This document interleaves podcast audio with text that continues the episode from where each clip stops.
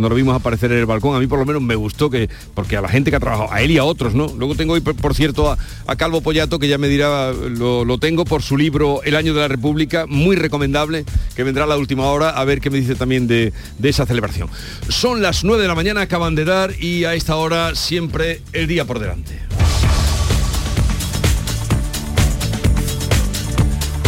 Con Beatriz Galeano. Hola Beatriz. Hola de nuevo. Comenzamos con una última hora que acabamos de conocer. 30 detenidos en Andalucía por traficar con marihuana. Era llevaban la droga camuflada, fíjate Jesús, como ayuda humanitaria al pueblo ucraniano. La Guardia Civil ha detenido a 30 personas eh, ucranianas, alemanas, española y marroquí como autores de delito de tráfico de drogas, también de pertenencia a organización criminal. Los registros los han practicado en Málaga, Granada, Córdoba y Sevilla y han sido intervenidos 109 kilos de marihuana, también 800.000 euros, seis armas de fuego y como decimos, la droga es una nota que acaba de dar a conocer la Guardia Civil. Hoy estaremos además muy pendientes, como te puedes imaginar, de las lluvias, especialmente fuertes serán en Cádiz, Huelva y Málaga. En Huelva se esperan 40 litros por metro cuadrado en 12 horas. Se han anegado ya esta noche algunas calles de los municipios de la costa, aunque por suerte sin datos materiales ni personales. Hoy hay Consejo de Gobierno, se ha adelantado a su cita habitual de los martes porque, ya saben, mañana es festivo. El Consejo de Gobierno va a aprobar medidas urgentes para fomentar el empleo. También prevé avanzar en la rebaja de la ratio de alumnos por aula y va a, dar, va a dar luz verde este lunes a la declaración del espacio natural Sierra de las Nieves de Málaga, que ya es Parque Nacional. También hoy en Madrid las Cortes Generales celebran el aniversario de la Constitución, de nuevo en la calle, en las inmediaciones de la carrera de San Jerónimo, donde por primera vez tendrá lugar el izado de la bandera de España. Estamos inmersos en el puente de la Inmaculada y la Constitución con buenas cifras para el turismo y hoy precisamente la DGT comienza una campaña para vigilar el consumo de alcohol y drogas al volante. En las próximas horas se va a conocer el nombre de la ciudad elegida como sede de la Agencia Espacial Española entre las candidatas, eh, tres andaluzas, Sevilla, Huelva y Jerez. Y también Sevilla enciende hoy el alumbrado navideño con casi 300 calles y plazas. Es la última ciudad andaluza que lo hace. En Madrid, UNICEF va a presentar el informe de acción humanitaria para la infancia y hoy es el Día Internacional del Voluntariado. A ver, eh, Kiko, tú que estás más en esto por la parte que... No, dame eso. Eh, Kiko Chirino, ¿qué, ¿me puedes decir algo, adelantar algo de dónde va a ir la sede de la Agencia Espacial Española? Bueno, yo, espero que vaya a Sevilla. Todo lo que no sea Sevilla sería una, sorpresa. Aunque yo estuve hablando con uno de los que están en esos foros de, asesor, de asesoramiento del gobierno y de la comisión y me dijo que no, no estaba tan claro. Eh, sería una sorpresa y Granada hoy también. Pero puede ser hoy cuando lo sepamos. Hoy va a ser hoy, va a ser hoy. O sea, hoy va a ser cuando sepamos lo de Granada. no lo de Sevilla. Lo hoy va a ser lo de Sevilla implícitamente. Bueno, vamos ya por hecho, es que damos ya Sevilla y Granada como. Eh, lo que pasa es que Granada. a ver si no vamos a llevar un chasco.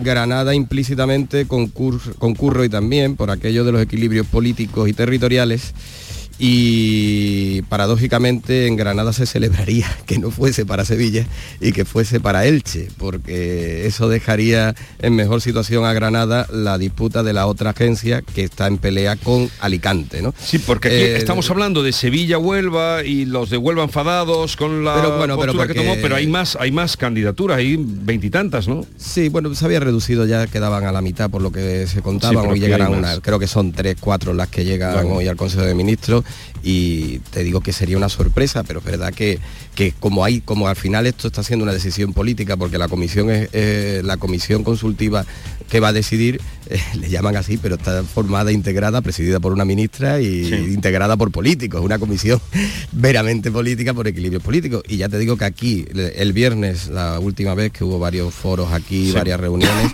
aquí la sospecha y los recelos es que Granada, a mí me decía uno de las personas que está en la candidatura, que está al 50-50, había mucho pesimismo sobre las opciones de Granada por, el equilibrio territorial y lo que iba a suponer para, para Sevilla eh, que viniera la primera. Se, se recriminaba desde algunos ámbitos del PSOE al gobierno que haya sacado precisamente estas dos agencias, las primeras y al mismo tiempo, cuando había dos candidatas claras y las dos eran andaluzas, que podía incluso mm. alguna de ellas antes y cuando se pudo haberla adjudicado a dedo. Y por primera vez, por primera vez, la rectora, que es una de las personas que más... Mm está significándose y ha liderado esto. En un acto que hubo por la tarde, semipúblico, habló directamente y de manera muy contundente de recurrir. Eh, ya eh, dijo claramente que el resto de, competidoras que tiene Granada no reúnen los requisitos, que esto está baremado, que hay un pliego, que hay unas condiciones que hay que cumplir, que no la cumplen y que si alguien eh, toma una decisión más política que técnica, que habrá que recurrir. es que aquí yo quiero sacar aquí la bandera de Andalucía, Jesús, si me permite. Por favor. Vamos a ver. Hombre, es que si, si en vez de hablar de Sevilla y Granada como sede de dos agencias potentes que va a sacar el gobierno en su plan de descentralización, estuviéramos hablando de Tarragona y de, yo qué sé, y de Lérida, por ejemplo, seguro que no pasaba nada. Seguro que no habría tanto problema y tanto conflicto. ¿Para qué vamos a hablar si estuviéramos hablando del País Vasco? O sea, es que resulta que dos, dos ciudades que la base de todo esto es lo que decía Kiko, reúnen los requisitos técnicos de investigación, de industria, para acoger esas dos... Eh, exactamente, con mucha diferencia, porque lo de Granada con la inteligencia artificial es para quitarse el sombrero. Y es un trabajo alucinante que están realizando la Universidad de Granada mm. de, un nivel, de un nivel altísimo que no hay otra, otra ciudad bueno, en Europa pocas, pero que en España ninguna. Pues resulta que si le dan a Sevilla la de inteligencia artificial, la de eh, la agencia espacial no le pueden dar a Granada la de inteligencia artificial. ¿Por qué? Si las dos se lo merecen. Hay, en Andalucía hay que recordar que no solamente Sevilla, hay tres ciudades que, aspiran a, a la Agencia Espacial Española, que son Huelva, Jerez de la Frontera y Sevilla.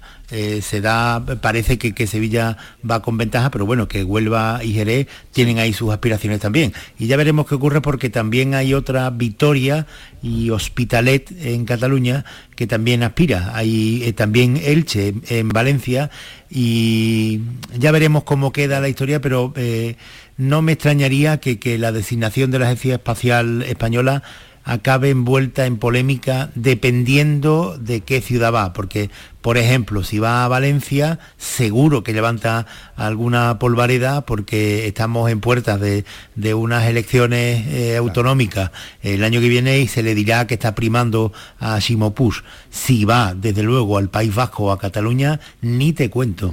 Claro.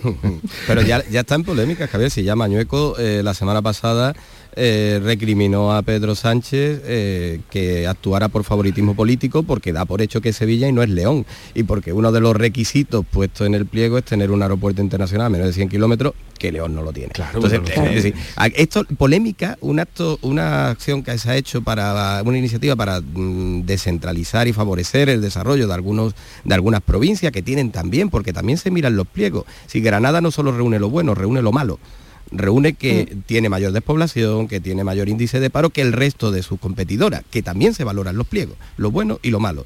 Y al final se ha convertido en una, en una iniciativa política, en una decisión política que va a tener, como tu, como tu aventura, envuelta en polémica. Lo está ya y va a estar porque las, perdedoras van a estirar todo esto a base de recursos. Lo que ha pasado, por ejemplo, en, Teruel, que, que ha sido, claro, es que lo de Teruel ha sido muy significativo porque esta legislatura eh, surge de de la promesa, por primera vez en, un discurso de investidura de Pedro Sánchez, de estar muy preocupado, un presidente de gobierno está muy preocupado por, por eh, los problemas de despoblación que, hay en España y entonces él anunció que, que, haría algunas cosas para intentar corregir la despoblación que había en España. Y una de ellas era precisamente esta, la descentralización de algunos eh, organismos oficiales que están situados en Madrid. Teruel pues, cogió y dice, pues, vale, pues nosotros también competimos y esperamos a, a ser sede de la Agencia Espacial Española. Pero la sorpresa del presidente de Aragón y de todos los aragoneses fue que cuando vieron las condiciones se exigía que para aspirar a ser sede tenía que tener un aeropuerto internacional con conexiones diarias con, la mitad de las capitales europeas y un tren de alta velocidad. Y entonces dijeron, bueno, pero si somos la España vacía precisamente porque, nadie nos ha dado estas inversiones. Y la reacción de Lambán el otro día contra Pedro Sánchez eh, tiene mm. mucho que ver con, con esto, con el bofetón que sintieron cuando vieron las condiciones para la Agencia Espacial Española. pero claro, es lógico por otra parte. Lógico. Totalmente, claro. Bien, eh, una pausa, continuamos con Estela Benó, Javier Caraballo y Kiko Chirino. 9, 10 minutos de la mañana. La mañana de Andalucía. En Navidad todos deseamos lo mejor para los nuestros. Desde 1953, la Logroñesa me ofrece el mejor mazapán. Un sabor único, artesano y tradicional. Pero como no solo de mazapán vive el hombre, ahora también tienen turrón blando y torta imperial. Mazapanes de Montoro la Logroñesa. La Navidad en su mesa. La 11 presenta el nuevo Rascalink, el primer rasca que compras a tu vendedor de la 11 o en un punto de venta y que se juega con el móvil. ¿Rascar mi móvil? ¿Con la foto de mi perrita Luna disfrazada de princesa? Jamás de los jamases. No, se rasca el boleto, se escanea con el móvil para jugar a uno de los tres divertidos juegos disponibles. Y si ganas un premio, tienes que llevar el boleto al punto de venta para cobrarlo. Bueno, pero a mi Luna no la rasca nadie. ¡Guapa! Nuevo Rascalink de la 11. Gana hasta 100.000 euros mientras juegas. A todos los que jugáis a la 11, bien jugado. Juega responsablemente y solo si eres mayor de edad. Noticia de última hora. Sube la luz, sube el gas, suben los alimentos. Pero en tiendas MGI, los juguetes siguen a 10, 15 y 20 euros. Porque estas navidades ningún niño se quedará sin juguetes. Tiendas MGI, mirando por tu ahorro. Visítanos en tu tienda más cercana o en tiendasmgi.es. Hay un lugar donde los sentidos se despiertan. Donde todo es como antes. Donde las horas pasan sin darnos cuenta Brindemos por lo nuestro. Porque hay que perderse para encontrarse. Si podemos desearlo, podemos vivirlo. ¿Y si nos regalamos Úbeda y Baeza? Dos ciudades, un destino. La mañana de Andalucía. Hoy es lunes y no hay lunes sin encuesta. Eh, habrá más de una. Yo tengo aquí una adelante que quiero compartir con Estela, con Javier y con Kiko. La habréis visto ya la encuesta del país sobre intención de voto. Mm, el país en vísperas del Día de la Constitución iguala en intención de voto al PP que retrocede y al PSOE que se recupera parcialmente de su caída. Los populares alcanzarían los 120 diputados, los socialistas los 112 Vox tendría 41, los grupos nacionalistas o independentistas mantienen su representación, hay que ver, ¿eh? Es que eso es, vamos, eso es una estaca fija. Nacionalistas e independentistas mantienen su representación. Esto no varía nunca. Y Unidas Podemos que cae a 30, diputados. Según este sondeo, Sánchez y sus actuales, sus actuales socios podrían mantener la mayoría del Congreso. Bueno, es una encuesta que ya digo, no hay lunes sin encuesta y aquí tenemos la de este. ¿Qué os parece? A, mí me, llama la atención, bueno, las encuestas ya sabemos, ¿no? Lo decimos habitualmente, a lo mejor reflejan el momento concreto de lo que está sucediendo. A mí me llama mucho la atención que en esta encuesta quien se lleva todo el desgaste del fiasco que ha supuesto la ley del CSI del solo sí es sí es, Podemos. El PSOE parece que no le afecta en absoluto este, este escándalo cuando efectivamente ha sido una ministra de, Unidas Podemos la que la ha sacado para adelante, pero también es verdad que el Consejo de Ministros toma decisiones colegiadas y la aprueba entera, o sea que ahí los responsables son los dos. Y me llama la atención que la encuesta refleje eso. También cuenta, refleja otra cosa y es las dificultades que puede estar teniendo Feijo para consolidar su proyecto. Claro, es que quien pensara que un líder de la oposición extraparlamentario va a llegar y, va a resolverlo todo en un momento sin tener que, mm, digamos, que currárselo, pues estaba completamente equivocado. Es difícil siempre buscarse un hueco y es difícil hacerse una representación. Ahora, yo no sé si realmente si se votamos hoy ahora mismo, si votásemos mañana, si este resultado sería muy ajustado a la realidad. Mm, lo que sí estoy de acuerdo contigo es que los nacionalistas y los independentistas no hay quien los mueva. Ahí están.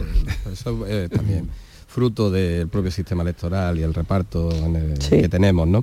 Yo, por una parte, las encuestas lo que veo que también reflejan es que la actualidad, esa es la que perdemos tanto tiempo desentrañarla, intentar explicarla, argumentarla y criticarla, condiciona también, según las encuestas, poco o no mucho la evolución de la evolución del voto. No sé si porque la sociedad eh, está ajena a la actualidad, porque no es eh, de suficientemente reflexiva o porque directamente hay partidos que han tocado el suelo y el PSOE probablemente pueda estar ya en su suelo electoral y a partir de ahí resistir y, crecer. Las encuestas, ayer también había alguna más, todas indican lo mismo, todas indican lo mismo, un estancamiento del PP, y esa resistencia en la que se encuentra el PSOE. ¿no?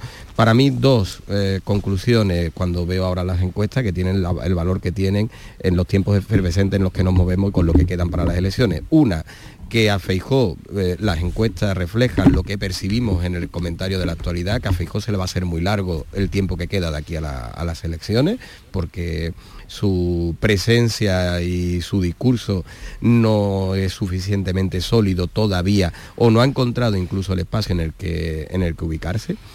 Y dos, que probablemente o sin probablemente lo que llegue al día de las urnas en las elecciones generales no se va a parecer a lo que vemos en las encuestas, no se va a parecer porque hay un bipartidismo fuerte pero que depende de otros para formar gobierno y ese otros, ese otros dentro de un año se va a parecer poco a lo que ahora hay.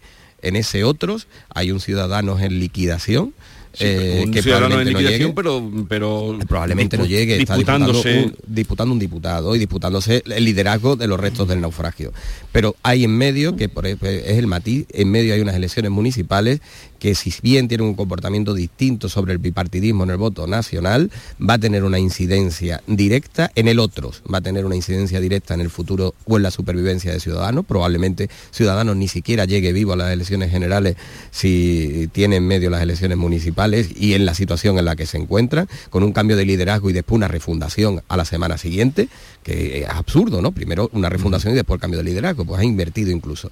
Y después una izquierda que también está ahora mismo para, eh, tiene que ubicarse, tiene que ubicarse y que tiene también esa parada intermedia de las municipales, a ver en qué formaciones y repartida en cuántas formaciones concurre, y ese otros, que es el que va a cambiar, ese otros es determinante para que el bipartidismo PSOE-PP pueda al final formar gobierno. A ver, varias cosas. Hay, una tendencia, antes, de, analizar nada, es que hay una tendencia en, España y, en muchos medios de comunicación y en muchos periodistas también, de, sacar conclusiones definitivas con cada encuesta. Y, en cada encuesta decir, pues este líder definitivamente no vale y o eh, esta persona va a llegar a ser presidente del gobierno. A ver, no, no, las encuestas, eh, eh, en fin, varían mucho y luego tiene que llegar las elecciones y veremos qué ocurre de aquí a final de año, que falta todavía un año para las elecciones municipales, las elecciones generales eh, y de por medio están las elecciones municipales y autonómicas, en nuestro caso solamente las elecciones municipales de mayo del año que viene. Conclusiones de, esta encuesta del país que da un empate técnico, eh, según dice el periódico, eh, entre el PP y el PSOE. Pues la primera es que el Partido Socialista, a pesar de, los pronósticos que se han hecho, algunos ni se va a romper ni se va a hundir eh, hay que tener en cuenta que es muy importante en, este sondeo del país que la encuesta se hace en los días de mayor polémica de la ley de sedición, la que se deroga el delito por el que fueron condenados los independentistas catalanes, y de la ley del CSI. Y en pleno eh, follón con esas dos leyes se hace esta encuesta y le da al PSOE el resultado que le da. Eh, ¿Qué quiere decir esto? Pues que esta polémica, pues en el electorado socialista no tienen el efecto que se presume. Cuando hay alguien que piensa que, que los pactos, que yo lo puedo pensar, que los pactos del Partido Socialista con los independentistas catalanes y con Bildu, que son los que siempre han apoyado, los que reciben a los asesinos etarras con, con, con fiesta, que eso le puede costar apoyo electoral, pues se ve que no es así que hay una parte importante del electorado socialista que no lo considera tan importante como para dejar de votar al Partido Socialista. Ya veremos qué ocurre en las elecciones, pero está bien que, eh, los analistas políticos, desde luego, y los estrategas de los partidos políticos, que lo tengan en cuenta. Ni el peso se va a romper, ni en el electorado socialista tiene tanta incidencia como parece o como se presume las leyes de sedición o, los pactos con, Bildu. En segundo lugar, lo que le está ocurriendo al Partido Popular no es tanto a mi juicio que se dejaste la figura de Núñez Feijó, porque eso no es así, sino que Vox ha dejado de perder eh, apoyos. Eh, Vox con la salida de Macarena Olona empezó a bajar y esa caída ya se ha frenado, incluso se recupera algo.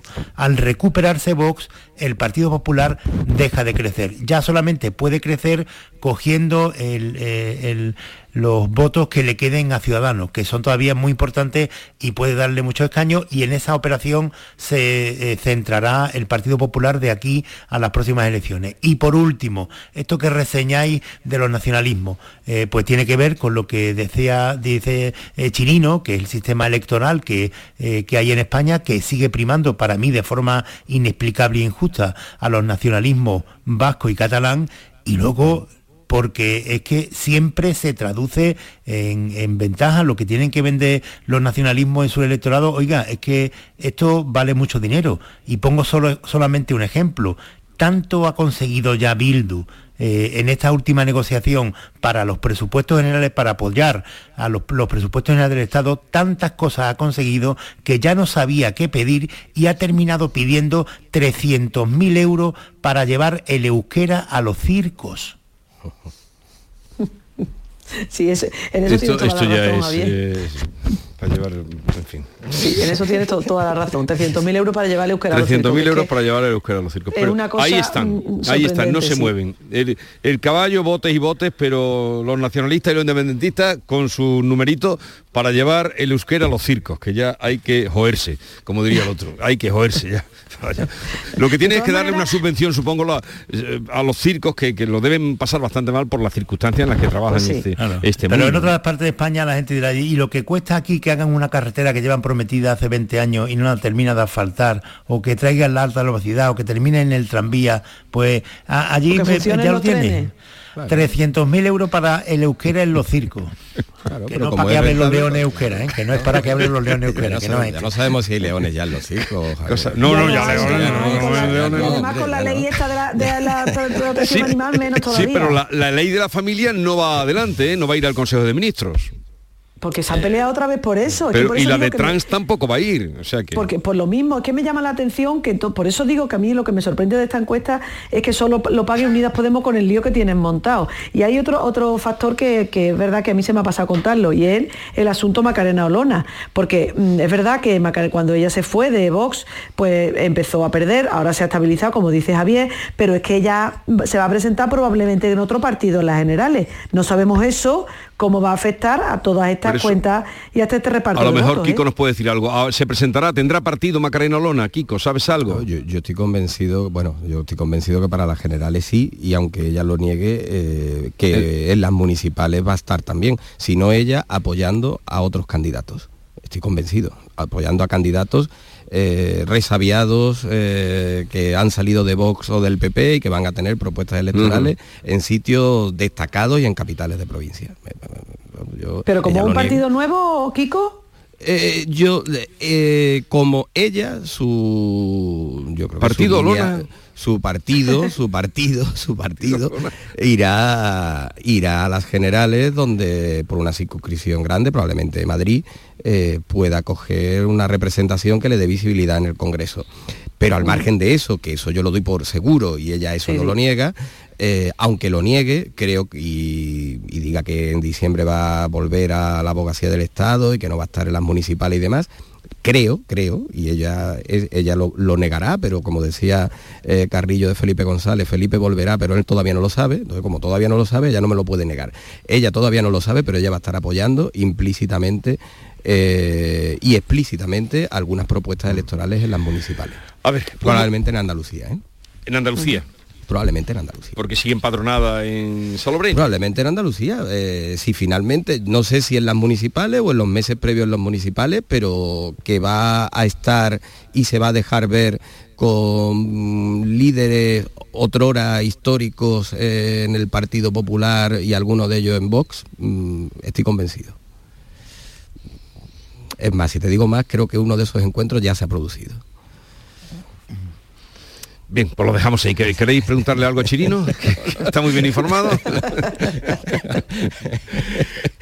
Bien, 9.24 minutos, aguardar un momentito que vamos a hablar a, ver qué va a pasar con el precio de las gasolinas, aunque a Caraballo esto no le compete porque él no sale de él no sale de ahí de Alcalá y en todo lo, que, lo más lejos que vas a Moguer y Moguer Alcalá, Alcalá Moguer, pero... Al mismo nivel que acercaba la sobre Macarena Olona. Me interesa, interés es parecido. Bueno, esto te interesa. ¿No te interesa el precio de la gasolina? El precio, a, ver, lo que eh, me interesa, pero como tú bien dices, yo tampoco soy eh, un comerciante, tampoco estoy llenando el depósito todos los días. Y, pero ¿qué tiene que haber un comerciante? Hay gente que, tiene que, tiene que coger el coche sin más remedio para trabajar. Tú porque te has organizado una vida de una manera mm, pues mm, cómoda en ese sentido, mm, bien ordenada, para no tener que salir de Alcalá. ¿Dónde se puede ir? No se va de, vacaciones. Pues el siempre añorado Luis eh, Jesús Quintero estaba en su colina y yo estoy en los Alcores. nuestro querido. De todas maneras, a mí, aunque, aunque no cojamos el coche ni la moto ni nada, ni nada más que vayamos en transporte público, el precio de la gasolina nos afecta a todo porque eso sube la cesta de la compra o, la modera. Vale, ahora voy a hablar en un momento y así os vais ya enterados hoy de lo que nos dice Antonio Felices, que es el presidente de la Federación Andaluza de Estaciones de Servicio en un momento. La mañana de Andalucía con Jesús Vigorra. Bono, Munir, Ennesiri, Asraf, Amrabat, Abde, Bufal, Sillet. La selección marroquí se ha convertido en una de las sorpresas del Mundial. Y este martes a la selección española de Luis Enrique le toca pasar a cuartos en Qatar ante Marruecos. Y no queremos más sorpresas ni sustos. Síguenos, vive el fútbol. Este martes, España-Marruecos en la gran jugada de Canal Sur Radio. Desde las 3 de la tarde, con el mejor equipo de narradores y comentaristas de Canal Sur Radio. Dirige Jesús Márquez, con el patrocinio de Agua Sierra Cazorla y Centro Comercial Lago. Canal Sur Radio. Don Antonio, ¿usted sabe que ya está a la venta las entradas para el décimo aniversario del Falla en Sevilla en Fidi? ¿Usted vendrá, no? ¿Al Falla en Sevilla? Por supuesto que no me lo pierdo. ¡Ay, qué alegría! Este año en el Puente de Andalucía, 26 y 27 de febrero, presentan Manolo Casal, Manolo Morera y Carlos Mení. Consigue ya tu entrada en fibestickets.es. ¿Fibesticket? ¿Fibesticket tú? No te pierdas la programación para toda la familia en Auditorio Nissan Cartuja en este mes de diciembre, con obras como Alicia en el País de las Maravillas, de Simba Kiara, El Tributo del Rey León o Papá Noel Misión Salvar la Navidad. Entra en auditorionissancartuja.com y descubre todos los espectáculos familiares programados. No te quedes sin tu entrada. Repetimos, auditorionissancartuja.com. Los fondos europeos impulsan el patrimonio cultural en torno a la primera vuelta al mundo gracias a Exploraterra. Este proyecto preserva, valora y promociona el patrimonio cultural vinculado a las expediciones marítimas geográficas en Andalucía, Algarve, Alentejo y Galicia. Todo ello es posible gracias a 6,2 millones de euros cofinanciados al 75% por el Programa Operativo de Cooperación Transfronteriza España-Portugal, POCTEP. Andalucía, un puente hacia la cooperación. Fondo Europeo de Desarrollo Regional. Junta de Andalucía. ¡Ho, ho, ho! Llegó la Navidad y en el Centro Comercial Los Alcores lo celebramos con un gran calendario de Adviento. Estad muy atentos a Facebook e Instagram del 27 de noviembre al 24 de diciembre y participa. Hay premios todos los días. A92, salida 7 Alcalá de Guadaira, Sevilla. Centro Comercial Los Alcores. Mucho donde disfrutar. Noticia de última hora. Sube la luz, sube el gas, suben los alimentos. Pero en tiendas MGI, los juguetes siguen a 10, 15 y 20 euros. Porque estas navidades ningún niño se quedará sin juguetes. Tiendas MGI, mirando por tu ahorro. Visítanos en tu tienda más cercana o en tiendasmgi.es. Envejecimiento activo más desarrollo de competencias digitales igual a mayores llenos de vida. Apúntate a nuestro compromiso social y aprende nuevas tecnologías para sacarle más partido a tu ocio y a tu salud. Porque necesitamos mayores llenos de vida, súmate. Una iniciativa de Canal Sur y CaixaBank. Bono, Munir, Ennesiri, Asraf, Amrabat, Abde, Bufal, Sillet. La selección marroquí se ha convertido en una de las sorpresas del Mundial. Y este martes a la selección española de Luis Enrique le toca pasar a cuartos en Qatar ante Marruecos. Y no queremos más sorpresas ni sustos. Síguenos, vive el fútbol. Este martes, España, Marruecos en la gran jugada de Canal Sur Radio. Desde las 3 de la tarde, con el mejor equipo de narradores y comentaristas de Canal Sur Radio. Dirige Jesús Márquez, con el patrocinio de Aguas y Cazorla y Centro Comercial Lago. La mañana de Andalucía. Como les anunciaba, vamos a saludar a Antonio Felices, es presidente de la Federación Andaluza de Estaciones de Servicio. Señor Felices, buenos días. Hola, buenos días. ¿Saben ustedes algo ya sobre los 20 céntimos, la bonificación de 20 céntimos por litro de carburante cuando llegue el 31 de diciembre? ¿Qué va a pasar?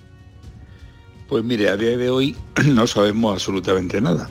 Nosotros registramos en el, en el Ministerio de Hacienda la agencia tributaria el otro día una reunión formal, una petición de reunión formal para abrir una mesa de diálogo donde estuviéramos eh, presentes tanto la administración como nosotros en torno a definir la aplicación de esta medida, si se va a seguir continuando, que nosotros defendemos eh, una medida como una medida que es buena, pero a día de hoy no sabemos todavía absolutamente nada. No se sabe nada. Mm, bueno, parece que ese es un tema que van a tratar este lunes los ministros de Economía y Finanzas. Entraba también en la eurozona entre las medidas que, van a adoptar. De eso, nada. Y de eh, la tónica que están siguiendo ahora, ahora está bajando el, barril de petróleo y lentamente están bajando también los precios de la gasolina. ¿Va a continuar o, se va a alterar? pues, pues mire, eh, ayer, ayer domingo hubo una reunión de los miembros de la OPET donde han decidido mantener la, producción que actualmente hay y parece ser, yo creo que, de momento los precios se van a mantener e incluso puede ser que haya una tendencia ligera a la baja. El, el diésel de todas maneras se ha encarecido un 33,8%. Eh, debido fundamentalmente a la demanda de gasóleo industrial y a la demanda de gasóleo de calefacción. Pero bueno, yo soy moderadamente optimista en el sentido de que haya una cierta estabilización de los precios, aunque todo yo creo que va a depender de cómo evolucionen los confinamientos del COVID en China y por otra parte, cómo afecte eh, al mercado internacional el tope al precio del, del petróleo ruso, que como ustedes saben empezó a funcionar el otro día. Sí, eso lo venimos contando. Eh, le iba a preguntar también por eso, si al no comprar petróleo ruso, eh, la, Unión Europea, la Unión Europea eso puede hacer que suban los precios. Puede, puede, puede hacer que suban los precios, pero el mercado del petróleo es un mercado global solamente es el tema ruso. entonces, quiero decir, la, paralización de actividad económica, por ejemplo, en China, puede tener una incidencia también en el precio importante. Ahora bien, eh, nadie sabe cómo va a repercutir el, tope al gas ruso y al petróleo ruso ahora a partir de ahora. sí es cierto que, por ejemplo, en España el tema del abastecimiento está garantizado porque tenemos una de las mayores eh, reservas de core de, petróleo, eso se ha hecho muy bien, y tenemos un sistema refinero que es la envidia de Europa. ¿eh? O sea, nosotros tenemos unas refinerías fantásticas, con una capacidad de producción importante, y ahora mismo las reservas me permiten asegurar que, que no hay problemas de distribución en los meses próximos. ¿A cómo está hoy el litro de diésel? Pues el litro de diésel hoy debe dar eh, sobre el 1,82 o 1,81. 1,82, 1,81. ¿Y el de gasolina? de media sí. Sí. ¿Y el de gasolina, de media? De gasolina está un poquito más alto, está en 1,90 aproximadamente. ¿De gasolina está por encima del diésel? Sí, sí, la gasolina Ahora mismo está por encima del diésel. Pero eso ha sido en las últimas horas, últimos días, porque mm, Bueno, no sé exactamente el precio a día de a cómo se ha levantado esta mañana, porque el, tema de precio yo en mi empresa lo tengo delegado en una persona que lleva el, tema de precios, pero tanto la gasolina como el gasóleo han bajado en los últimos en las últimas semanas. Lo que pasa es que con una mayor incidencia la gasolina que el gasoil, pero parece ser que está todavía un poquito más caro que el gasoil. Mm, y ahora, a ver si usted es capaz de explicarme una cosa que yo no entiendo, eh, señor Felice. No he entendido ni entiendo nunca. Es decir, cuando compro una botella de agua en una estación de servicio y vale por encima de eh, litro de diésel o de gasolina, algo no debe funcionar. Me pregunto yo, ¿eh? Digo, algo no funciona cuando el litro de agua en una gasolinera, el litro de agua, agua natural, vale más que un litro de petróleo. Bueno, yo le puedo decir respecto a eso, eh, hay mucha tipología de tienda distinta. Yo le aseguro que mis estaciones de servicio no vale más caro que el, litro de gasóleo. Lo que pasa es que es verdad que eh, la tienda de conveniencia tiene, como su propio nombre indica, un componente de, oportunidad que eh, en algunas estaciones sí que sube ese precio, pero yo, por ejemplo, mantengo una política de precio de supermercado de barrio. Entonces, eh, yo tengo agua a 0,48 y a 0,30. Eh, evidentemente es un precio muy por debajo. Pero la libertad de mercado hace que cada empresario o cada grupo empresarial o cada petrolera, porque no olvide usted que nosotros, yo represento a un sector eh, nosotros en FEDAES y en CES somos fundamentalmente pymes, somos empresas familiares, o sea, no somos la Resol, ni somos CEXA, ni somos BP. Y entonces nosotros, eh, mis asociados y yo en concreto, solemos mantener en tienda precios asequibles. Siempre ha sido así y actualmente, por un concepto de, también de solidaridad con el momento actual y con la ciudadanía, más que nunca, más que nunca. Bueno, señor Felices, Antonio, presidente de la Federación Andaluza de Estaciones de Servicio, gracias por estar con nosotros, un saludo y ya veremos qué, qué, va pasando en los próximos días con respecto a lo que hablábamos, sobre todo de los 20 céntimos, que es lo que la gente ahora mismo más le preocupa, qué pasará cuando llegue el 31 de diciembre. Un saludo y buenos días. Buenos días. Adiós. Yo es que siempre he tenido... Mm, esa cosa cuando digo, el mundo no puede ir bien, no puede ir bien el mundo si yo un litro de agua vale más que un litro de petróleo, pero es una cosa mía, no, no, no sé, vosotros, pero a mí me ha llamado siempre mucho la atención. Sí, bueno, pero no es, agua natural, ¿eh? es agua mineral. Bueno, agua natural no, no, no, no anda que no hay agua, natural. Anda que no hay agua natural embotellada, Caraballo. la mayoría son Embotellan todo. minerales, pero, pero bueno, al margen de eso, sobre lo que estabas planteando, que, que hay algo que sí tiene razón el gobierno de Pedro Sánchez y, y que los pronósticos que se estaban haciendo, que eran bastante alarmistas, pues no se producen, no, no, no se han dado afortunadamente para todo. Se decía que la inflación estaba desbocada en España y eh, la, la, realidad es que la inflación en España en este momento está muy por debajo de la media europea y se ha ido reduciendo de, de forma paulatina el precio de la eh, gasolina y del gasoil también se eh, pensaba que iba a seguir subiendo y, gracias a la excepción ibérica pues se han contenido mucho los precios y están ahora bastante razonables, mucho más razonables que en otros países de la Unión Europea. Es decir, que en esas dos cosas que, que, sí afectaban muchísimo a, todo el personal y que podía eh, deteriorar las expectativas del gobierno socialista de Pedro Sánchez, hay que reconocer que, evidentemente los planes del gobierno han salido adelante y que ha contenido la inflación y la cesta de la compra. Esta es una noticia que seguro que se deja ver en las encuestas.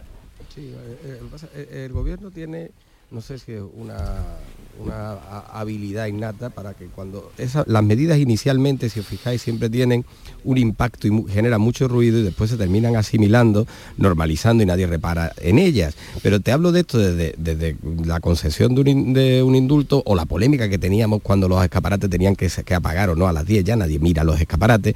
Y también fue una medida polémica eh, en su momento la del el descuento de la gasolina y lo fue porque entre otras cosas eh, los propios empresarios decían que tenían que anticipar el dinero, que iba a ser la ruina, que iban a cerrar las estaciones de servicio, la gasolinera, no, no han cerrado y a mí lejos de cerrar y de ser un problema y de arruinarse y demás, hemos escuchado como el representante ha dicho hoy que es una medida buena y lo que, ha lo que le ha recriminado al gobierno no es la medida en sí, sino la indefinición de que a falta de un mes no sepamos qué va a pasar con la medida.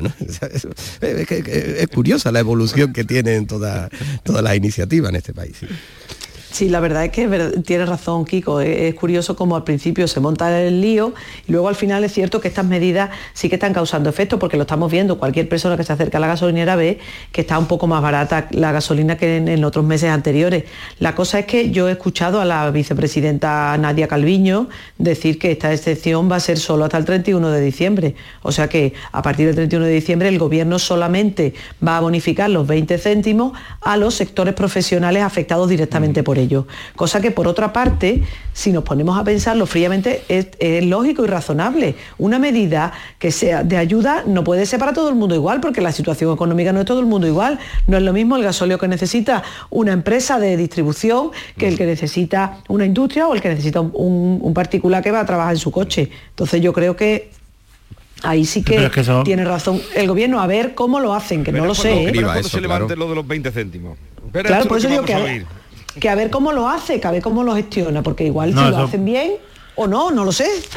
Eso va, a ser conflictivo porque eh, ahora eh, cuando eh, pongamos que, estamos ya en enero, cuando dejen de, bonificar los 20 euros y, los 20 céntimos, y bueno, pues habrá gente que diga, oiga, es que usted le paga el transporte en cercanía a, gente que tiene primero transporte de cercanía, de trenes de cercanía y van a trabajar, y se lo paga también a los transportistas, pero es que yo cojo mi coche todos los días para ir a mi trabajo, que está a una hora, y a mí no me bonifican eso va a ser polémico seguro.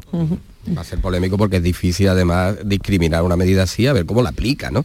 Yo de todas maneras no doy por hecho que se vaya a eliminar de una manera universal en, este, en estos momentos. ¿eh? El, gobierno tramitó por un lado, decidió tramitar por un lado los presupuestos y dejar pendiente ese decreto de medidas anticrisis contra la inflación, que no es solo la gasolina, que no es solo la gasolina, que tendrá un impacto y una incidencia directa, ya lo ha advertido algún organismo europeo sobre los presupuestos del próximo año, y lo tendremos que saber en los próximos días o semanas qué pasa, pero yo no creo que estemos ahora mismo en condiciones eh, de eliminar las medidas de raíz. ¿eh? Oye, eh, por proximidad, ¿alguna novedad en las muertes de Orce, de, las muertes dentro de esta familia? Pues es un suceso tenebroso, ¿no? Y la reconstrucción que ha hecho la Guardia Civil, la que hace la Guardia Civil, es el hermano pequeño de, de, él, ¿no? del marido, eh, por desavenencias históricas agravadas por una herencia eh, de la última década, donde entre ellas iba la finca donde se produce eh, la muerte, el asesinato, la, en, esas desavenencias, una vida que parece que tampoco era una vida que tenía altibajo, había tenido incluso algún episodio de denuncia de violencia de género pues el hombre era taxista, vende su licencia de taxi, se va a vivir a Canarias, de Canarias vuelve y se instala en Torrox, mm, discute también o se separa de su pareja que tenía en Torrox y se mete de ocupa en el cortijo, en el cortijo, por el que sabía que cada dos semanas eh, iba esta pareja. Y cuando llega esta pareja, un cortijo pues separado del núcleo urbano, de difícil acceso, cuando va, llega esta pareja, directamente los recibe a él abriendo la verja, la cancela, le dispara dos veces y muere y a ella no le deja ni siquiera bajar del coche y también le dispara y también la mata. Y acto seguido se suicida él. Esa es la reconstrucción que ha hecho la Guardia Civil. Ay, las herencias, las herencias. Bueno, se ha acabado. Ya sé que queréis más, pero por, hoy se ha acabado ya. Quedáis liberados. Javier Caraballo. Muy buenos días. Nos vamos a trabajar algunos, algunos nos vamos a trabajar. Eso, trabajar, trabajar. Venga, que tengáis un bonito día, un bonito lunes. Adiós. Buenos días, un abrazo.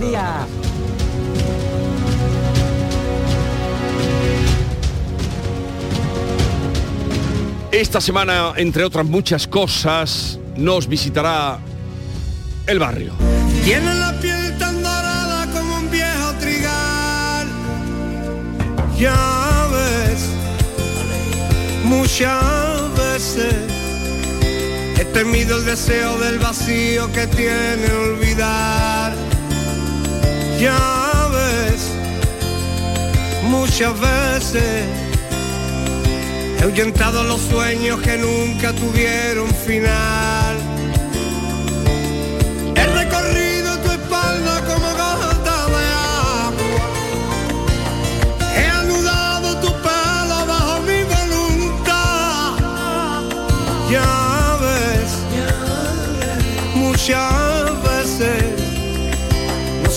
De tarde, de noche con un buen despertar. Porque a veces, muchas veces, desconozco las mil coyunturas que tiene la mar. Al cansancio tu pecho muriendo la tarde tomando el fresquín. Que el arte dio tinta a mi pluma para poderte recordar. Tus manos son el descanso, las dueñas de mi consuelo, la que me pinta en mis labios, los besos de caramelo. ¿Qué día es el que viene eh, Selu? El miércoles. El miércoles. Bueno, pues una hora enterita, no sé qué Más el, tramo- com- más el comandante Lara. Una buena combinación. Ah, Comandante Lara y el barrio, el barrio se vendrá a presentarnos su disco El barrio atemporal, que se llama. Esta Viva es la Cádiz. canción a veces, Viva Cai. Y viva Jerez. Viva Cai, viva Jerez. Eh, España Jerez, como dicen Y- los viva la flamencos. línea. ¿Qué ha dicho la línea? línea, y viva viva, línea y vivas tú. Seguimos. Esta es La mañana de Andalucía con Jesús Vigorra, Canal Sur Radio. Hay un secreto que dice que aquí puedes probar la mejor variedad de verduras y disfrutar el jamón ibérico más deseado del mundo. Puede que todo esto sea un secreto a voces, pero es nuestro secreto para conseguir la calidad, la riqueza y ese puntito tan especial de Andalucía. Gusto del Sur, el sabor de tu vida. Junta de Andalucía. Mamá, ¿vamos al dentista? ¿Vamos al dentista, mamá? Venga, mamá, vamos al dentista. ¿Vamos al dentista ya? ¿Quieres que vayan al dentista con ganas? Diles que venís a The Implant. Vendrán encantados. Financia tu tratamiento este mes. Te llevarás una bonita sonrisa y un patinete eléctrico infantil de regalo. Ven a The Implant. Saldrán sonriendo. Venga, mamá, vamos a The Implant. ¿Sabías que Solarrica es para todos los públicos? Ven, aprovecha las ofertas de este mes y compra como un profesional. Envíos gratis a partir de 50 euros. Estamos en el Polígono Industrial Aeropuerto y en solarrica.com. Compra sin salir de casa. Las furgonetas Mercedes-Benz están fabricadas para darlo todo. Y con el servicio Express Service podrás contar con un mantenimiento ágil, sin tiempos de espera y con la calidad habitual de Mercedes-Benz.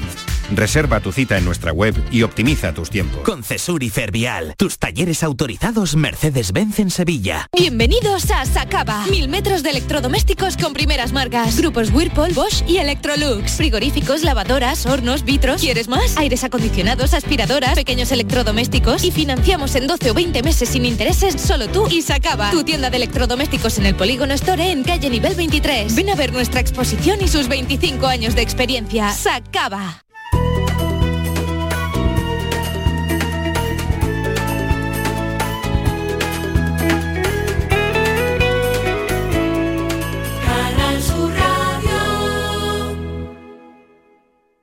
El grupo de emisoras que forman Canal Sur Radio logra en este último estudio del EGM medio millón de oyentes, lo que le mantiene y refuerza su posición entre las cadenas públicas autonómicas con más oyentes de España. Gracias por confiar en nosotros. Gracias por escucharnos. Canal Sur Radio, la radio de Andalucía. El resumen de la jornada con la última hora del deporte, la economía y el análisis lo tienes en el Mirador de Andalucía. De lunes a viernes desde las 7 de la tarde con Natalia Barnés. Canal Sur Radio, la radio de Andalucía.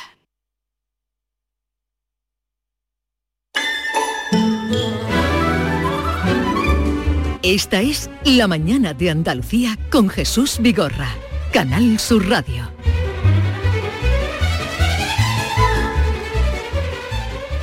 Maite Chacón, buenos días. ¿Qué tal? Buenos días. Yolanda Garrido, buenos días. Hola, buenos días. Eh, ¿Qué tenemos para hoy? Para lo que nos queda de programa, ¿qué menú tenemos? Empezamos ¿Qué con- pregunta para los oyentes? Empezamos con el tema del día, ¿te parece? Para Me que... parece. venga. Corriendo. Corriendo. Me parece estupendo para que la gente se vaya Aunque yo creo haciendo que, la que idea. tú y yo no practicamos. ¿Tú practicas algún deporte? Judo, taekwondo. No. Boxeo. En este momento de mi vida no. ¿Pero has practicado? Poco. Sí, Poquito. algo, en momentos en mi vida, sí he hecho, pero ahora en este... Baloncesto, quizá. No, baloncesto, rugby. no, he hecho, Pero camina, Jesús. camino Camina, todo lo que sí, puedo. camina, ¿Eh? Pero eso no sí. es, Camina, eso no es deporte. Bueno, eso es actividad física. Eso es. Lo vamos a preguntar todo lo que puedo caminar, camino. a nuestro invitado. Eh, pues por primera vez más de la mitad de los andaluces practica algún tipo de deporte. Sea, es una encuesta que hace el Centra, Sí. se hace cada cinco años, el anterior fue en el año 2017, y cada vez hay más personas que practican Más de la mitad de los andaluces Sí, practican deporte. Concretamente el 52%. Y ya me imagino que vosotras queréis saber qué deporte practican nuestros oyentes. ¿Qué, prac- qué deporte practican? Y si lo practican, Eso, eso es. ¿Desde cuándo, no? ¿Cuándo? Y si no practica ningún deporte, pues si le gustaría, ¿y por qué no lo hace? Muchas veces Directamente. la ¿Cuánto excusa- tiempo le dedican? Claro, la excusa que se da siempre es que no tengo tiempo. No tengo tiempo. No tengo tiempo, no puedo ir. Hay una novedad aquí en esta mesa que es que Yolanda se ha apuntado al gimnasio y eso es una gran noticia. yo me apunto Pero ir al gimnasio. se considera hacer deporte. Eso es. Tú al gimnasio haces fuerza, haces pesas ¿Cómo? y haces Hay que de tener todo. fuerza de voluntad Entonces, para ir, ¿eh? te- porque te has- yo no quiero ir. Madre mía. ¿Tú te has apuntado a un al gimnasio? Sí, Gimnasio. sí, sí. Así que Me da pereza ir, pero tengo que hacerlo porque... De arrancarte, ¿no? El momento de... Sí. Ahora, después me alegro cuando, eso cuando también salgo... depende de las horas que vayas, pero claro, no es lo mismo ir temprano, levantarte de la cama para irte al gimnasio. Eh, Yo creo que eso es lo mejor.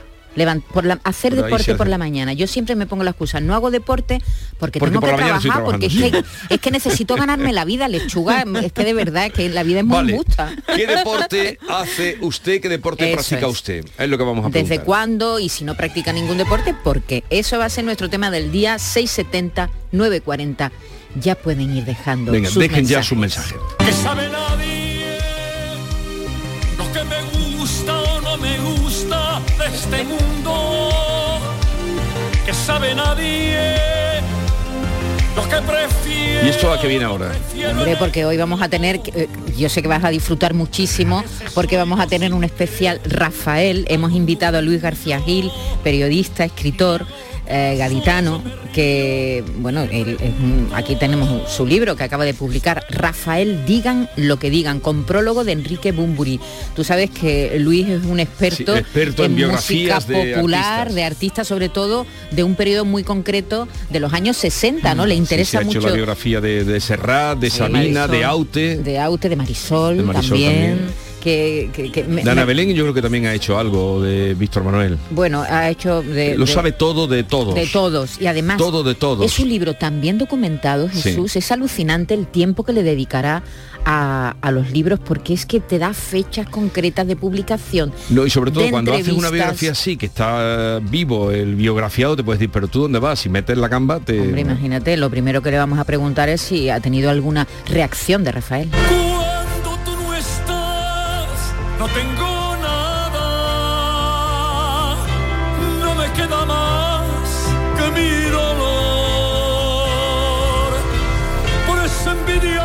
Más cosas. Vas a disfrutar mucho hoy, te lo vas a pasar bomba porque vamos a oír también mucha música. Luis García Gil y su libro Rafael, digan lo que digan.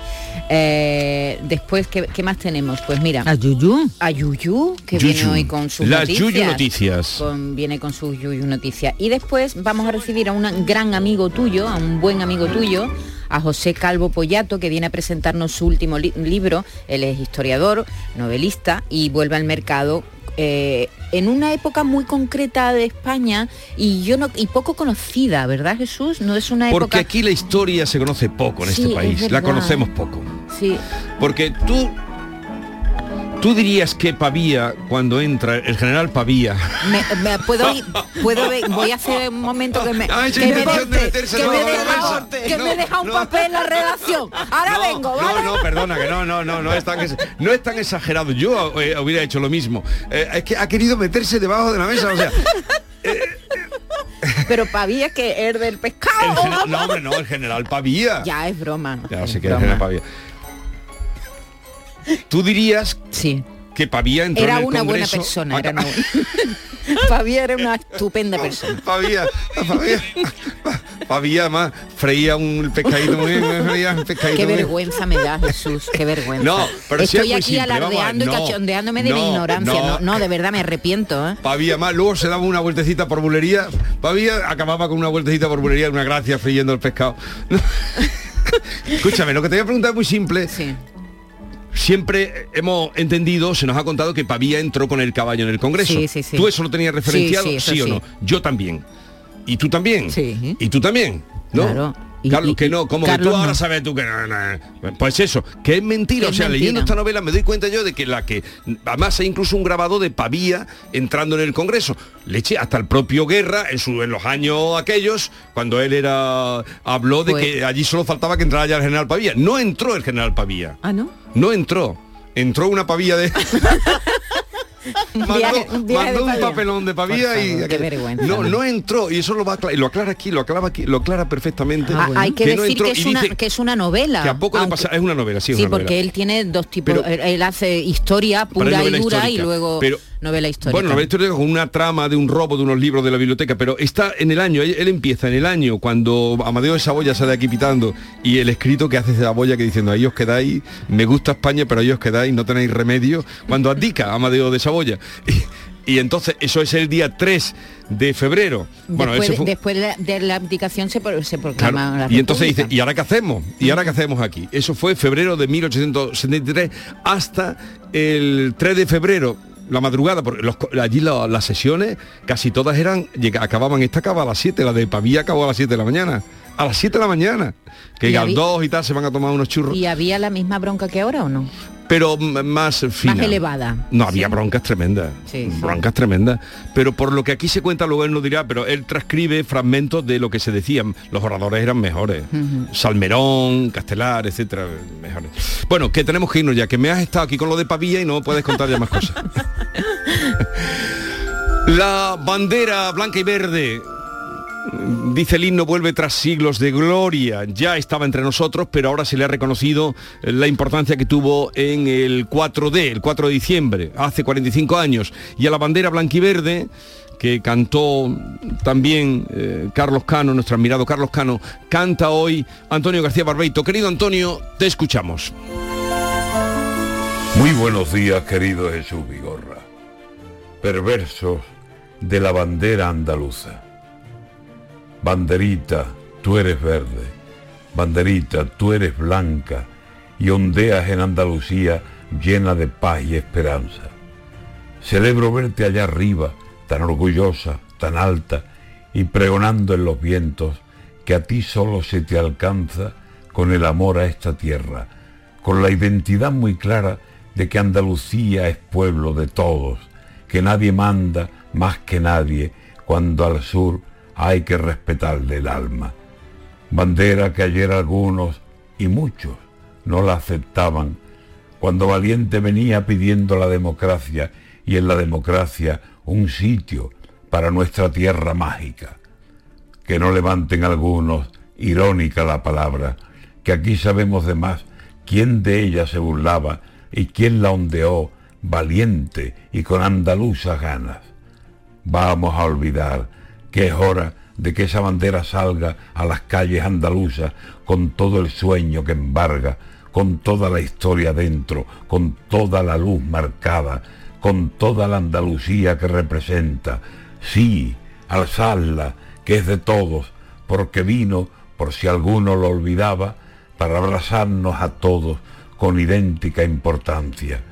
Somos andaluces, somos hermanos que nadie aparta, si esa bandera llevamos con honor y frente alta, que esa bandera nos una, que no haya lindes extrañas ni extremos que la prohíban, y si alguno la acapara para hacerla solo suya, no dejemos que lo haga. Un himno y una bandera y un futuro de esperanza, y ese nombre, Andalucía, enamorándote el alma.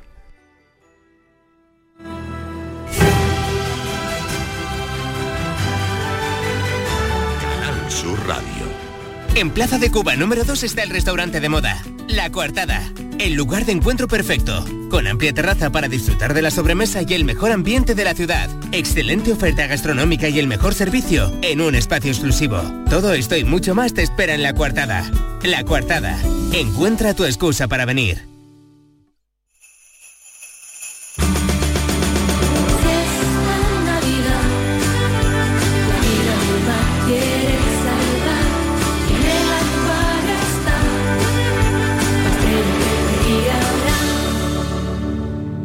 Verano de Navidad. Acuario de Sevilla. ¿Buscas una fibra óptica que te dé más? Telecable Andalucía es tu operador local de confianza. Telecable. Fibra de 300 megasimétricos por solo 14,90 euros al mes y línea ilimitada de 24 gigas por 10,90. Contrata en Telecable Andalucía. Somos punto de venta oficial de Xiaomi. Telecable Andalucía. Conecta con lo que realmente importa. Las noticias que más te interesan las tienes siempre en Canal Sur Mediodía Sevilla.